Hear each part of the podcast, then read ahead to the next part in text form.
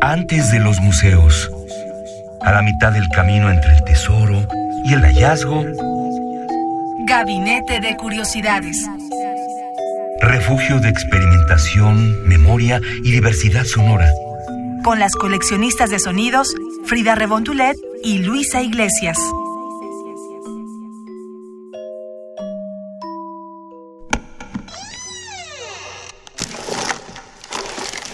De archivo.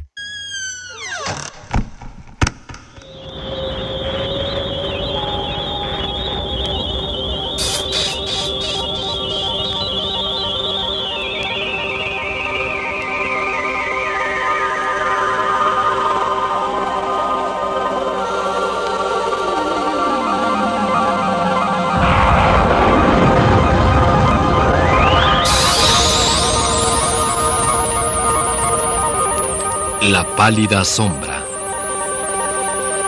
Buenas tardes, bienvenidos a Gabinete de Curiosidades. Los saludamos Frida Saldívar y Luisa Iglesias, coleccionistas de sonidos. Querida Frida, ¿qué estamos escuchando? Estamos escuchando un audio que es, por así decirlo, histórico de Radio UNAM o del archivo de fonoteca de Radio UNAM. Esto se llama La pálida sombra y es una especie de compilación de una selección de textos que hizo Eduardo Ruiz Aviñón de varios autores que ya lo diremos en un momento. Y fue interpretado por actores que ya han estado aquí en Radio UNAM como por ejemplo en el primer gabinete de curiosidades que hicimos. El primero primerito. que apareció Alejandro Camacho nuevamente está aquí con nosotros en, en audio en gabinete de curiosidades. Da muchísimo gusto pensar que un audio que, que se graba en 1979, un 4 de noviembre, casualmente muy cercano a las fechas que estamos viviendo eh, en estos días, se graba este audio y ahora podemos volverlo a conocer tantos años después. El trabajo de Eduardo Ruiz Aviñón en Radio UNAM, en su parte de dramaturgia teatral eh, y demás, me parece que es impresionante, habrá que conocer todo lo que él está haciendo desde teatro gótico y pues para celebrar nuestro gabinete de curiosidades de archivo, ¿por qué no escuchamos más de este collage, Frida? Escuchémoslo. Y entre estos actores está José Ángel García, Ricardo Lezama, Angélica Aragón, Juan Stack, que sigue aquí con nosotros en las cabinas de Radio UNAM, Alfredo Sevilla y César Arias. Pensemos en los teatros que se hacían, y cuando digo los teatros me refiero a los espacios físicos, como los espacios literarios, que se hacían en los siglos de oro, cuando pensábamos en el teatro isabelino, en el teatro mexicano. Hagamos un collage visual y sonoro a partir de todas estas imágenes, de todas estas palabras escritas y de toda esta representación teatral que afortunadamente tenemos aquí en Radio UNAM.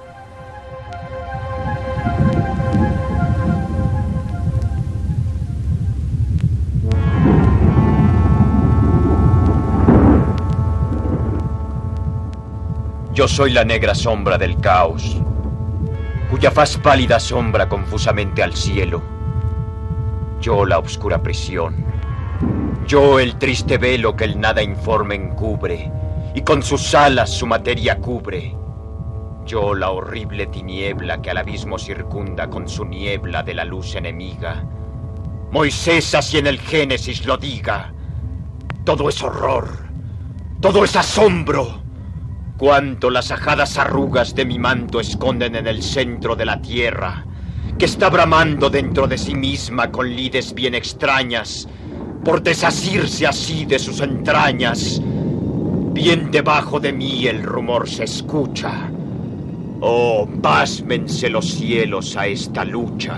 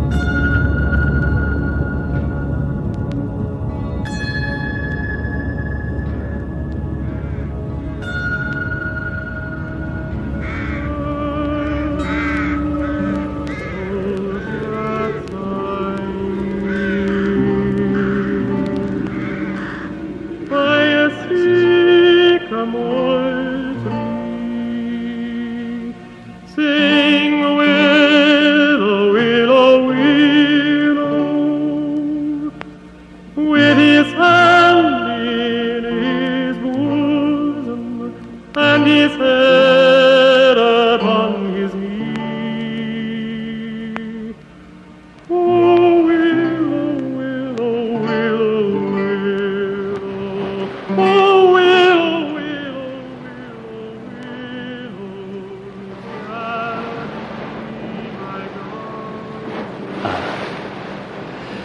Esta sólida, excesivamente sólida carne pudiera derretirse, disolverse, deshacerse en el rocío, o que no hubiese fijado el Eterno su ley contra el suicidio.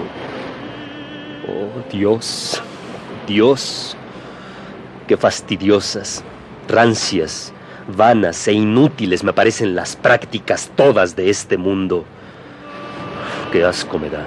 Ah, qué asco, qué asco. Jardín agreste que crece para dar semilla. Solo lo poseen cosas podridas y de naturaleza torpe. ¿Por qué ha de ser así?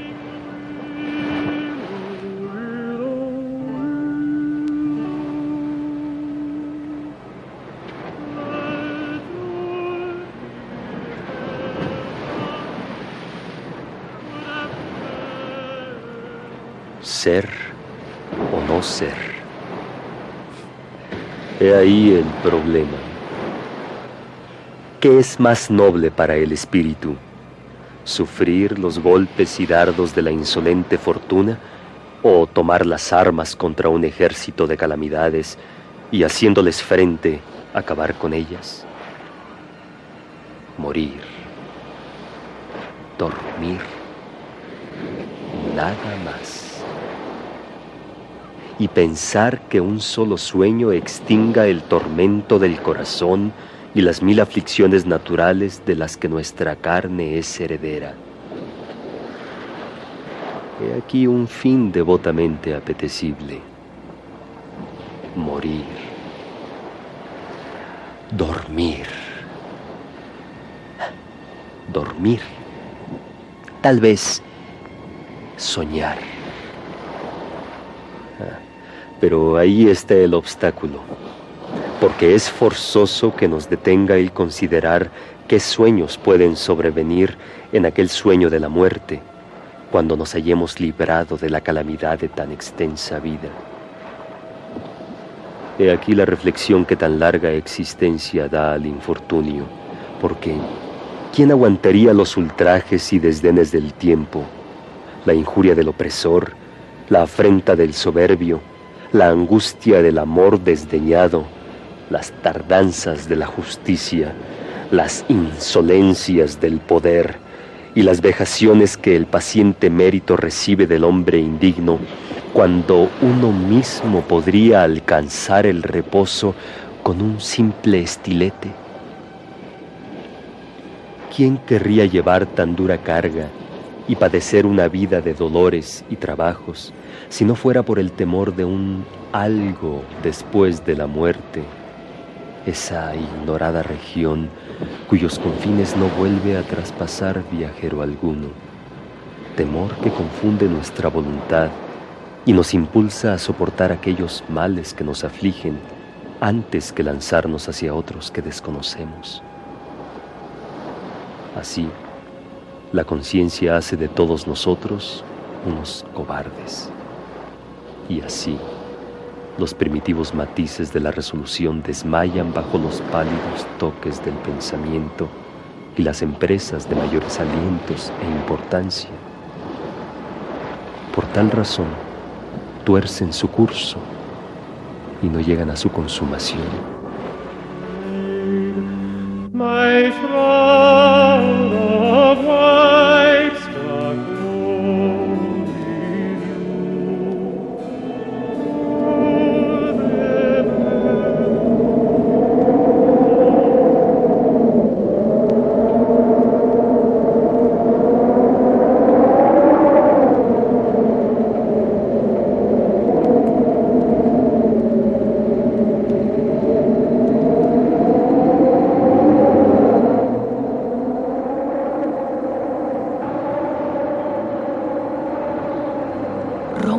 Estalla el cuervo de Agorar, Duncan, tu fatal entrada bajo mis torres.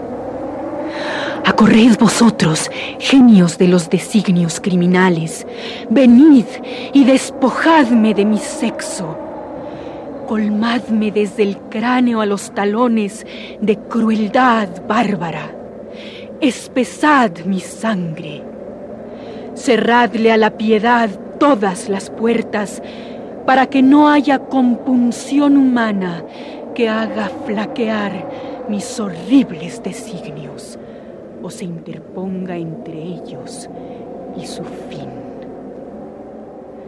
Venid la leche de mis pechos de hembra convertir en hiel, genios del crimen, de doquiera que en formas invisibles al mal de la natura propiciéis. Ven densa noche, envuélvete en el palio de los humos más negros del infierno que no vea mi puñal la herida que hace. Ni atisbando a través de las tinieblas pueda el cielo gritarme, basta ya.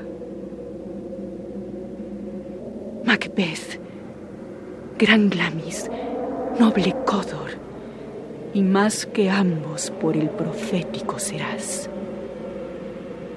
Tus letras me han transportado fuera de las horas del presente ignorante y ya anticipo el porvenir en el momento actual. Mi prenda amada, el rey viene esta noche. ¿Y cuándo va a partir? Mañana. ¿Acaso? Nunca verá el sol ese mañana. Noble esposo, tu rostro es como un libro en que pueden leerse extrañas cosas. Para engañar al mundo, haz como el mundo. Finge bondad con lengua, manos y ojos. Muéstrate como flor cándida y pura, mas sé el áspid que oculta del que viene hay que ocuparse ya. Y tú, en mis manos, el gran advenimiento de esta noche debes dejar, que a todos nuestros días y a todas nuestras noches venideras dará poder y yugos soberanos. Ya hablaremos después. Pero serénate de rostro que se inmuta desconfía. Lo demás, noble Thane, es cosa mía.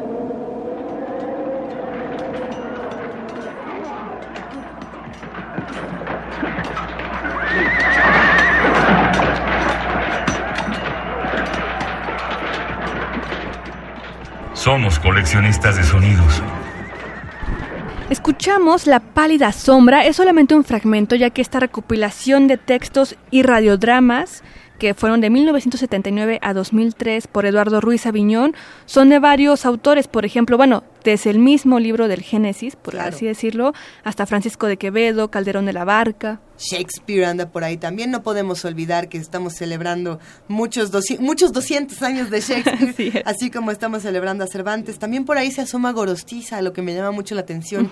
Este poeta mexicano que desde el lado de los contemporáneos nos enseñó muchísimo que decir de la poesía, del ensayo, de la crónica, de la narrativa. un verdadero genio literario. Y en este tenor de clásicamente, a Lord Byron también lo tuvimos presente. Necesitamos más noches en casa de Lord Byron para dedicarnos a escribir o para dedicarnos a coleccionar eh, audios, querida Frida Saldívar. Ha sido un placer compartir otro gabinete de curiosidades contigo. Nos complace muchísimo contarles que llegamos a nuestro gabinete de curiosidades número 42 y seguiremos contando. Así es, así que los invitamos a escuchar más gabinete de curiosidades, escuchar el podcast en www.rayunam.unam.mx en la pestaña de Gabinete de Curiosidades. La vida no es más que una sombra que pasa.